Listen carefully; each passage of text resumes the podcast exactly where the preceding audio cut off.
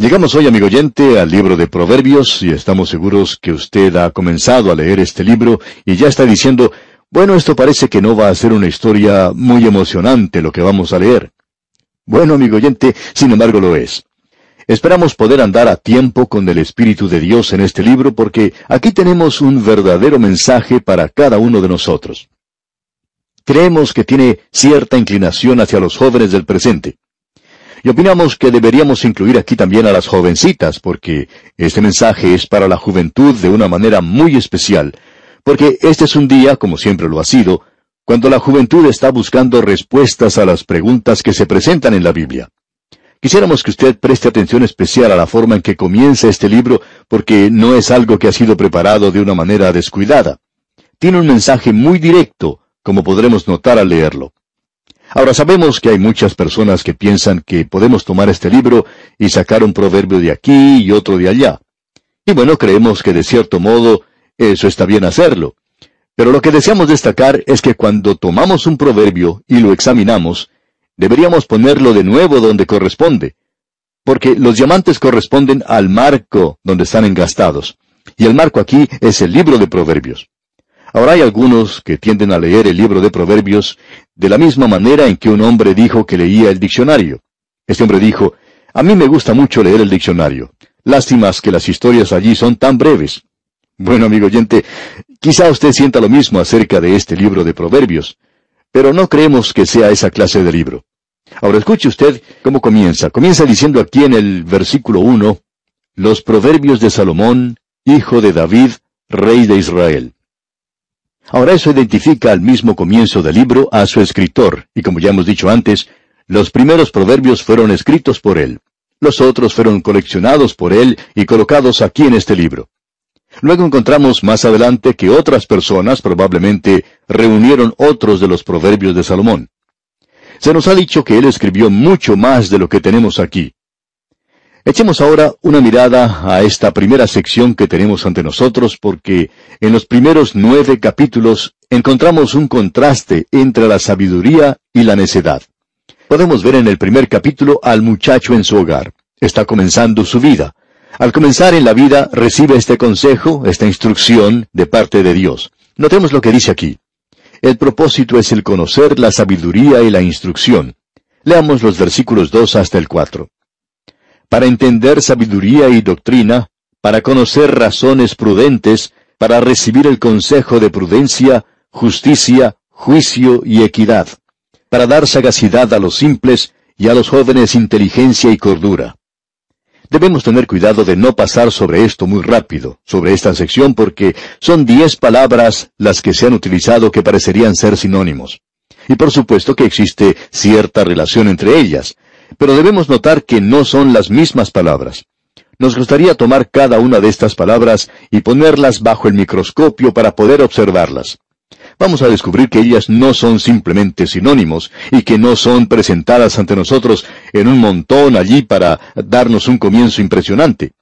Cada palabra de Dios es pura, se nos dice, así es que observemos cada una de ellas. Se nos dice en primer lugar, para entender sabiduría. Ahora, ¿qué es lo que quiere decir con sabiduría? Bueno, como ya hemos dicho una y otra vez, la sabiduría en las Sagradas Escrituras, y esta palabra en particular aquí, quiere decir la habilidad de utilizar el conocimiento correctamente. Se repite en este libro de Proverbios unas 37 veces y quiere decir el usar el conocimiento acertadamente. Eso es sabiduría. Hay muchas personas en el día de hoy Muchas personas que son una eminencia, que tienen conocimientos, pero que parece que no tienen sabiduría. Ellos parece que no pueden utilizarla adecuadamente.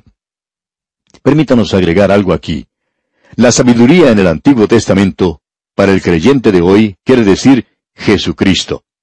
En la primera epístola a los Corintios, capítulo 1, versículo 30, se nos dice, Mas por él estáis vosotros en Cristo Jesús, el cual nos ha sido hecho por Dios sabiduría. Note bien, sabiduría, justificación, santificación y redención. Y amigo oyente, la sabiduría es número uno. Cristo es la sabiduría para el creyente del día de hoy.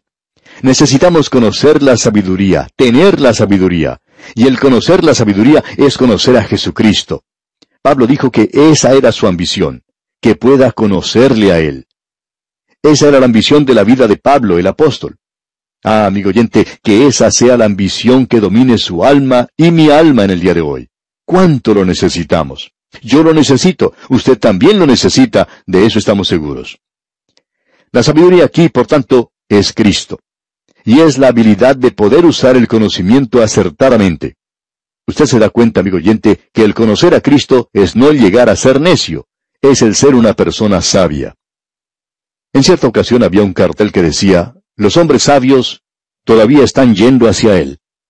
Bueno, usted quizá no sea inteligente cuando va a Él, es decir, a Cristo, pero cuando usted le conoce a Él, entonces tiene sabiduría. Bueno, la segunda palabra que tenemos aquí es doctrina o instrucción.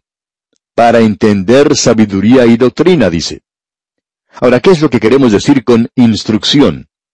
Se menciona unas 26 veces aquí en Proverbios, y lo interesante de ver es que a veces la misma palabra en hebreo es traducida por la palabra corregir o castigar, y eso es interesante. Por ejemplo, podemos leer en Proverbios capítulo 13, versículo 24, el que detiene el castigo, a su hijo aborrece, mas el que lo ama, desde temprano lo corrige. Así es que el corregir aquí quiere decir en realidad dar instrucción. Y por tanto esta palabra instrucción quiere decir que usted tiene que enseñar por medio de la disciplina. Y eso es algo que se ha perdido de vista en la actualidad. Para ilustrar cuán lejos de esto que se menciona en la palabra de Dios estamos en esta sociedad contemporánea, se nos dice que la razón por la cual se pone a los hombres en la prisión es para disciplinarlos y para corregirlos. Permítanos decirle, amigo oyente, que ese nunca fue el propósito en la palabra de Dios al tratar con los criminales. El propósito es el de castigar, el de juzgar. No queda ninguna otra razón. Así es que cuando usted está tratando con un hijo, usted tiene que disciplinarlo porque eso es parte de su instrucción. Usted tiene que castigarle. ¿Y qué quiere decir todo esto? Usted tiene que enseñarle a él por medio de la disciplina y no por medio de penalidades. Escuchamos decir con frecuencia, ese niño debe ser castigado. No, amigo oyente, ese no es el propósito. ¿Por qué toma usted a Juanito y le da unos cuantos correazos cuando hace algo malo? Y espero que lo haga. ¿Por qué lo castiga? ¿Para mortificarlo? Claro que no. Lo hace para enseñarle por medio de la disciplina.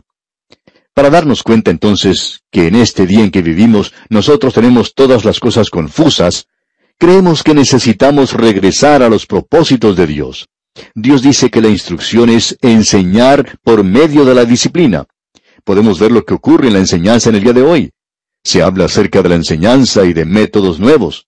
¿Y qué pasó con el antiguo método de enseñar por medio de la disciplina? Eso es algo que ya ni figura en los colegios del presente. Creemos que la disciplina es algo que nuestros colegios y escuelas necesitan urgentemente en el día de hoy. También es muy necesario en el hogar en el presente. A cierto hombre se le preguntó, a un padre por supuesto, ¿golpea usted a sus hijos? Bueno, contestó él, solo en defensa propia. Y a lo que se ha llegado en el día de hoy, amigo oyente, es que los hijos están educando a los padres en la forma en que ellos deberían haber sido criados y están disciplinando a los padres en el día de hoy. ¿Cómo le parece? En cierta ocasión, un joven muchacho fue a su papá y a su mamá y les dio un discurso de cómo se deberían comportar, y en ese mismo momento, ese joven estaba bajo la orden de un juez. Él estaba bajo arresto y libre bajo fianza, y aún así él estaba tratando de dar una lección a sus padres. Bueno, quizá los padres necesitaban una lección, pero el hijo, por supuesto, no era quien la tenía que dar. Él no era quien debía presentarla. Como usted puede ver entonces, amigo oyente, el enseñar por medio de la disciplina es instrucción. Y Dios, nuestro Padre Celestial, en la actualidad, nuestro Dios está realizando algo bueno al enseñarnos de esa manera.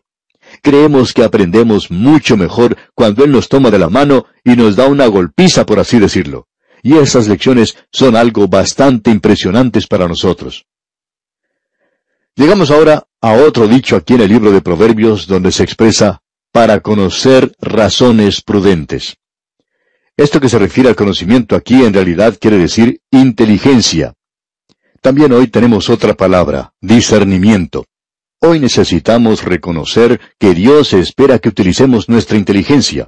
Él espera que utilicemos gran parte del sentido común santificado. Estas son palabras maravillosas como podemos apreciar. Veamos ahora lo que dice el versículo 3. Para recibir el consejo de prudencia, justicia, juicio y equidad. Escuchamos las instrucciones para la sabiduría, y aquí tenemos la palabra justicia, que es rectitud. Y eso quiere decir un comportamiento correcto. Cierto profesor de sociología tenía por costumbre preguntar a sus alumnos, bien, ¿qué es lo correcto? Bueno, podemos contestar que aunque quizá no lo conocíamos antes, ahora podemos decir que es Dios y que es correcto, que Dios es justo, que Dios puede separar la luz de las tinieblas, que Dios es quien dice que es bueno tener una separación entre la luz y las tinieblas. Ahora yo no puedo hacer que salga el sol, ni que se ponga el sol tampoco. Solo Dios está controlando este universo. Él hace la luz, Él hace las tinieblas. Dios es quien determina lo que es bueno y Dios es quien determina lo que es malo. Usted puede decir hoy, bueno, ¿es correcto hacer esto? Es correcto, está bien, amigo oyente, si Dios dice que está bien. Alguien dirá, ¿y está mal hacer esto? Bueno, es malo si Dios dice que es malo. Lo bueno y lo malo en el día de hoy, amigo oyente, no son términos relativos, excepto en las mentes de aquellos contemporáneos. Ahora diríamos que el hombre típico, ordinario o contemporáneo cree que el bien y el mal están en partes iguales o proporcionales. Y esa es una de las razones por la cual hay tanta deshonestidad, la gran inmoralidad del día de hoy. Porque dicen que el bien y el mal son términos relativos. Y Dios dice que eso no es así, amigo oyente. Él dice que son como la luz y las tinieblas. Ah, estas son palabras maravillosas. Luego dice justicia y juicio. Esa palabra juicio quiere decir que usted y yo tenemos que juzgar. Creemos que es lo mismo como hacer una decisión. Hoy el creyente puede llegar a una encrucijada.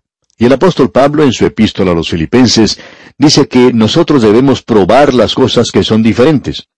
Algunas veces uno puede llegar a lugares donde tiene que hacer una decisión en cuanto a cuál camino seguir y hacia dónde va. ¿Va en esta dirección o en aquella? Muchas veces tenemos que hacer decisiones en nuestra vida como hijos de Dios. Tenemos que consultar con Dios para tomar la decisión correcta.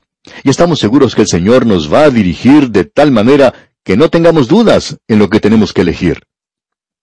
Llegamos luego aquí a otra expresión donde dice, y equidad y esto se refiere al principio más que a la conducta.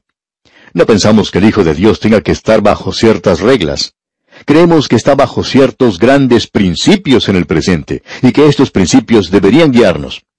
Por ejemplo, cuando estábamos estudiando la epístola del apóstol Pablo a los romanos, usted recordará que dijimos que allí se mencionaba tres grandes principios, que nosotros deberíamos tener entusiasmo por lo que tenemos que hacer. Y amigo oyente, permítanos decirle que hay demasiada conducta cristiana en el día de hoy que se lleva a cabo como si uno estuviera pisando cáscaras de huevo. Ahora no sabemos si deberíamos hacer esto o no, pero amigo oyente, permítanos decirle lo siguiente, no interesa lo que sea. Este es un principio. Si usted no puede dedicarse a eso de una forma entusiasta, entonces no debería hacerlo. El Hijo de Dios debería hacer estas cosas con comodidad, amigo oyente. Cualquier cosa que hagamos debemos hacerla con entusiasmo y deberíamos estar convencidos plenamente, como dice el apóstol Pablo. También se nos dice que después que hemos hecho algo, no deberíamos tener un remordimiento de conciencia. Bienaventurado el que no se condena a sí mismo en lo que aprueba, se nos dice allá en Romanos 14:22. Hay muchas personas que en la actualidad dicen, Ah, ¿cómo desearía no haber hecho eso? Bueno, no me tiene que preguntar a mí. Bienaventurado el que no se condena a sí mismo en lo que aprueba. Ese es un principio. No es una regla, sino un principio. Usted puede aplicar eso en cualquier cosa. Y si usted puede mirar hacia lo que hizo en el día de ayer y decir, Aleluya, fue un gran día para mí. No interesa lo que usted haya hecho, amigo oyente. Eso fue algo correcto. Ese es un gran principio, ¿ve usted? Y luego tenemos otro gran principio. Debemos llevar nosotros la carga de los demás y no satisfacernos a nosotros mismos. Por tanto, debemos reconocer si lo que estamos haciendo puede ofender a nuestro vecino. ¿Ofende esto a mi hermano? Esos son grandes principios de conducta, amigo oyente, que deberían guiar al creyente. Bien, sigamos adelante, ya que hemos pasado bastante tiempo en esto. Notemos lo que sigue diciendo este libro de Proverbios. Se nos dice aquí en el versículo 4, para dar sagacidad a los simples. Ahora, ¿qué es lo que quiere decir eso? Bueno, creemos que esto se usa mucho en estos días en la televisión. Debemos ser prudentes, eso es lo que se dice. Eso en realidad quiere decir que debemos ser sabios en lo que hacemos. El Hijo de Dios no debe actuar neciamente. Hay algunos matrimonios jóvenes que cometen una equivocación al ir al campo misionero. Ciertos jóvenes simplemente cerraron los ojos a la realidad y salieron al campo misionero. Se les había urgido que no lo hicieran, pero ellos fueron y regresaron fracasados. En realidad, ellos hicieron un desastre de esos días al tomar esa acción. ¿Por qué? Porque no fueron prudentes. Usted tiene que ser sabio en lo que hace, amigo oyente. Usted recuerda lo que el Señor Jesucristo dijo. Sed pues prudentes como serpientes y sencillos como palomas. Notemos lo que dice ahora. Y a los jóvenes inteligencia y cordura. Bueno, la inteligencia aquí se refiere al conocimiento e información que es buena para él. En cierto laboratorio científico de una universidad, se había colocado un cartel que servía como distintivo de los estudiantes de ese lugar, en el cual se leía lo siguiente. Lo principal para el saber es saber dónde hallarlo. Y esa es la razón por la cual es bueno tener la Biblia a mano y acostumbrarse a leerla, porque si usted no sabe, usted puede estar seguro de encontrar allí lo que necesita. Ahora, la última palabra que se utilizó en este versículo fue cordura. Ahora, ¿qué es lo que quiere decir cordura? Eso quiere decir cuidado, previsión. Y esto es especialmente para los jóvenes, ya que generalmente los jóvenes no tienen mucha previsión. Debo decir honradamente que cuando yo era joven era así. Quizá lo sea en alguna manera, ya que me olvido de muchas cosas, pero nosotros debemos ser más cuidadosos. Cuán hermoso es encontrar a un creyente que es atento y que piensa bien lo que hace. Hay veces que nuestros amigos nos sorprenden con las cosas que hacen por nosotros, especialmente si tenemos necesidad de algo. Hay creyentes maravillosos que son muy cuidadosos, piensan en los demás, y esa es una característica que nosotros deberíamos tener. Este libro de Proverbios nos va a ayudar mucho con todas esas palabras, y las podremos incorporar en nuestras propias vidas. Ahora, al llegar al versículo 5, notamos que salimos un poco de esta área.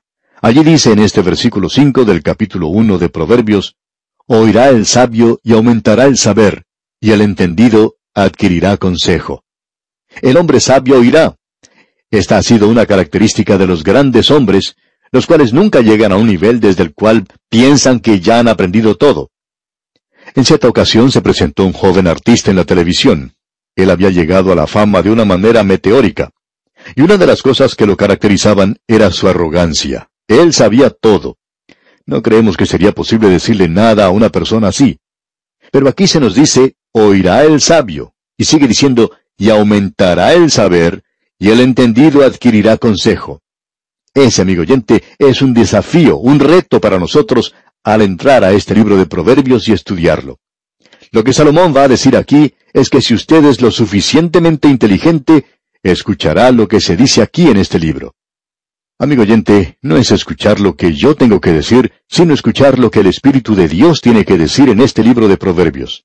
Y ya sabemos que tiene algunas cosas muy selectas que decirnos en este libro. Son grandes verdades expresadas en frases muy pequeñas. Y aquí, amigo oyente, vamos a detenernos por hoy. Dios mediante continuaremos en nuestro próximo programa. Será pues, hasta entonces, que las verdades de este libro de Proverbios iluminen su vida día a día, es nuestra ferviente oración. En este día, amigo oyente, regresamos al libro de Proverbios. En nuestro programa anterior tuvimos un estudio de palabras y creemos que eso fue algo muy importante. Llegamos ahora a un reto, a un desafío, como pudimos ver en nuestro programa anterior, en la primera parte del versículo 5, donde decía, oirá el sabio y aumentará el saber.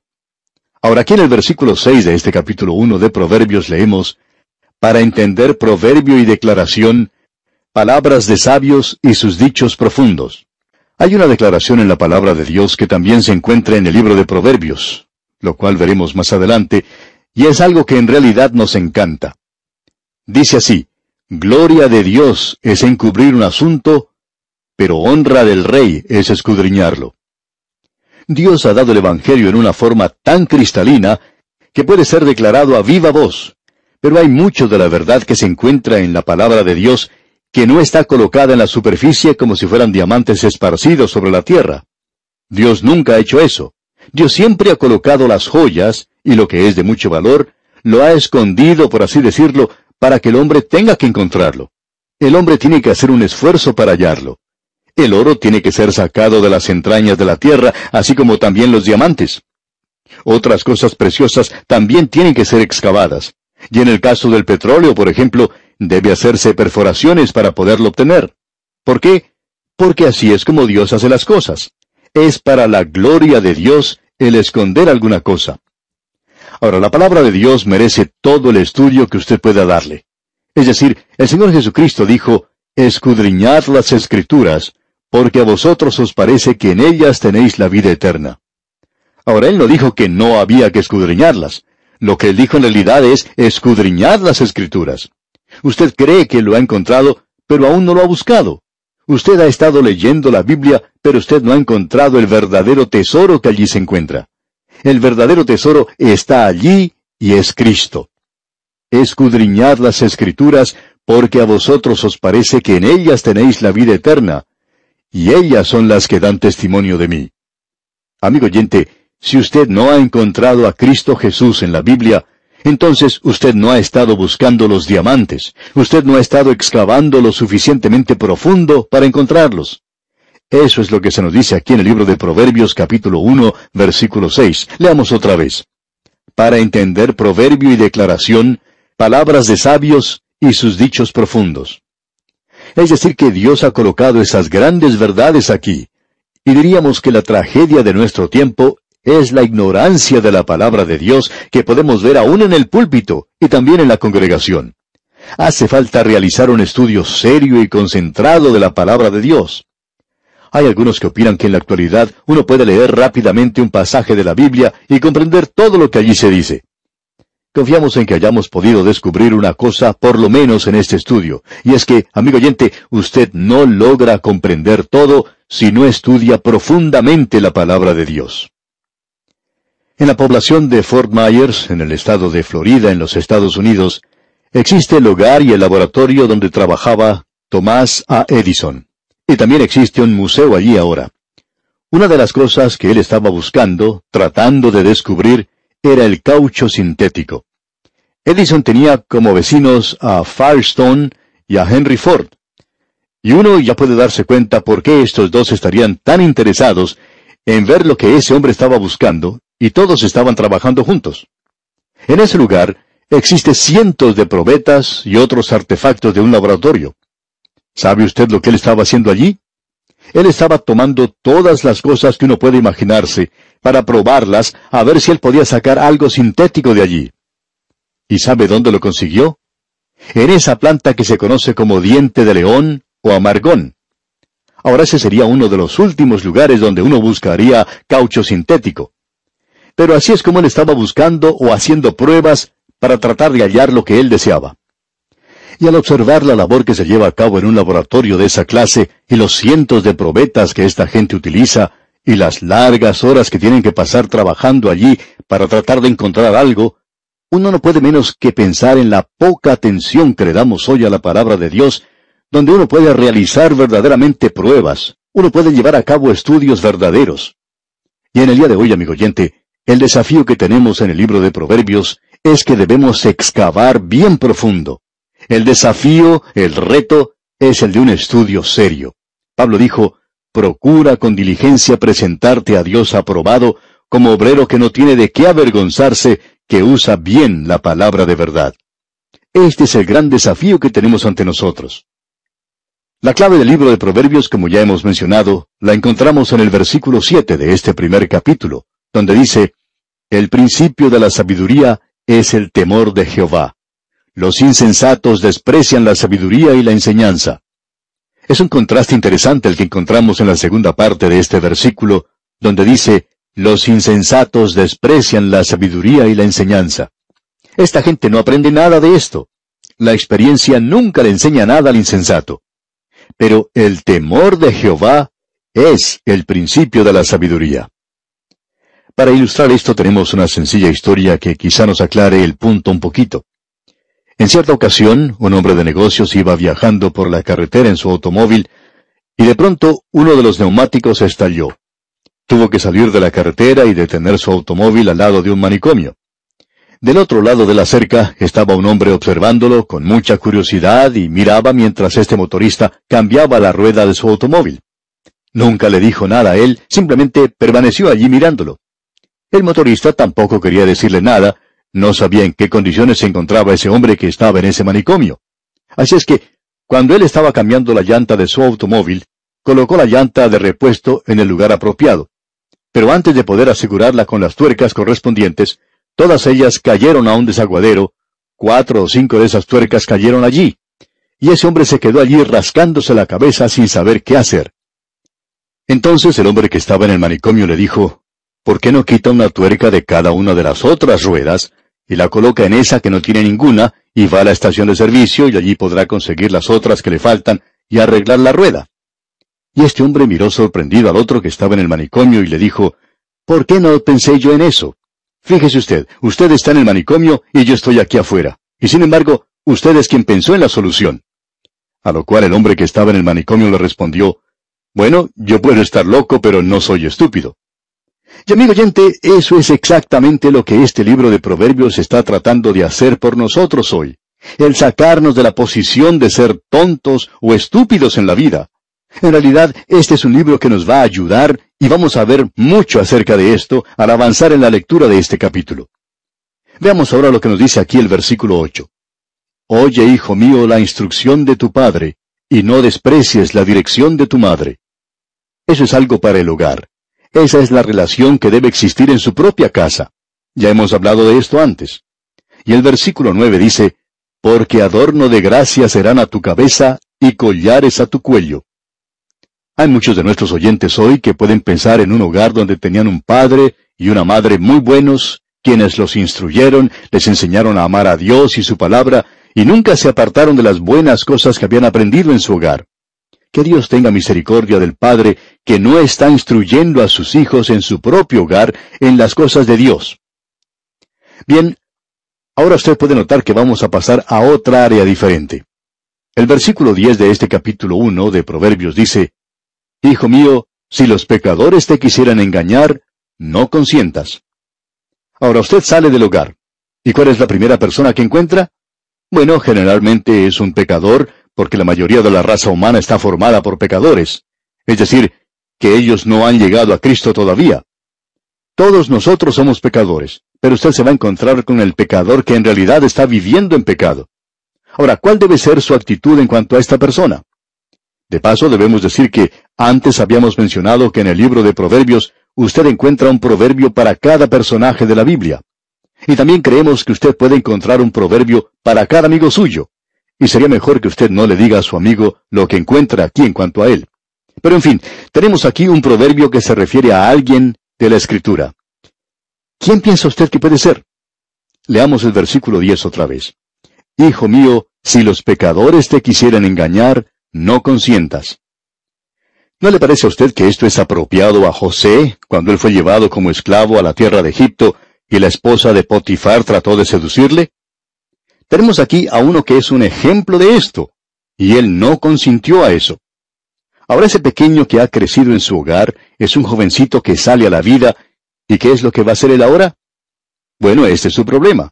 Si los pecadores te quisieran engañar, no consientas. ¿Y qué sucederá entonces? Bueno, aquí tenemos lo que sucede. Leamos los versículos 11 hasta el 13 de este capítulo 1 de Proverbios. Si dijeren, ven con nosotros, pongamos acechanzas para derramar sangre, acechemos sin motivo al inocente. Los tragaremos vivos como el Seol y enteros como los que caen en un abismo. Hallaremos riquezas de toda clase, llenaremos nuestras casas de despojos.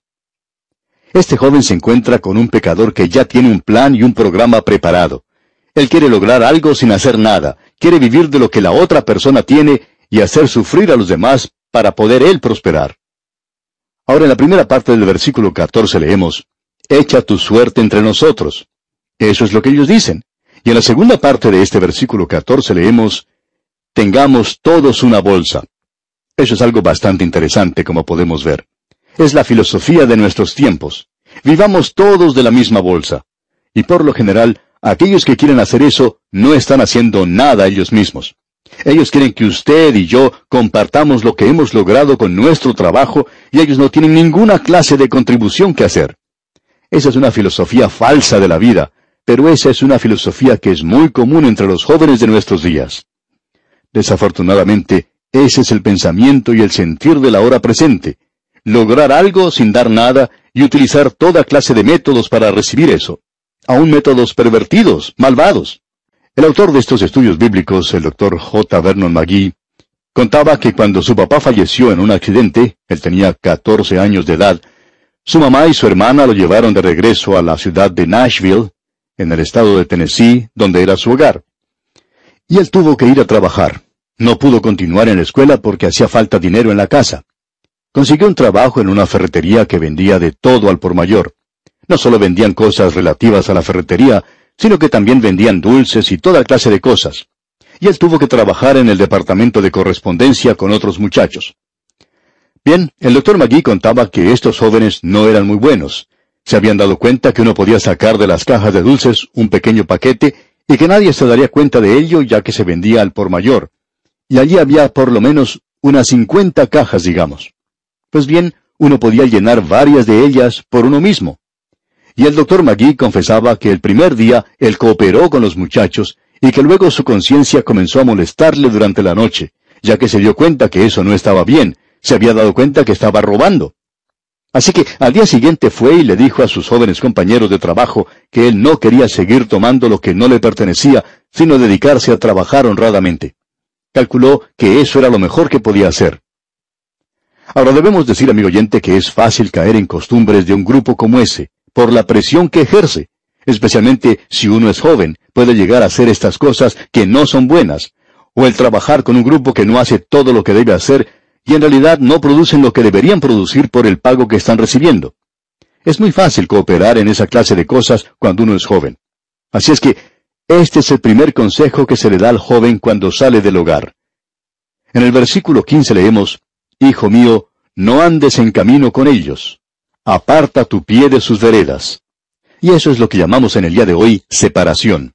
Esa es la clase de separación que la palabra de Dios deja bien en claro.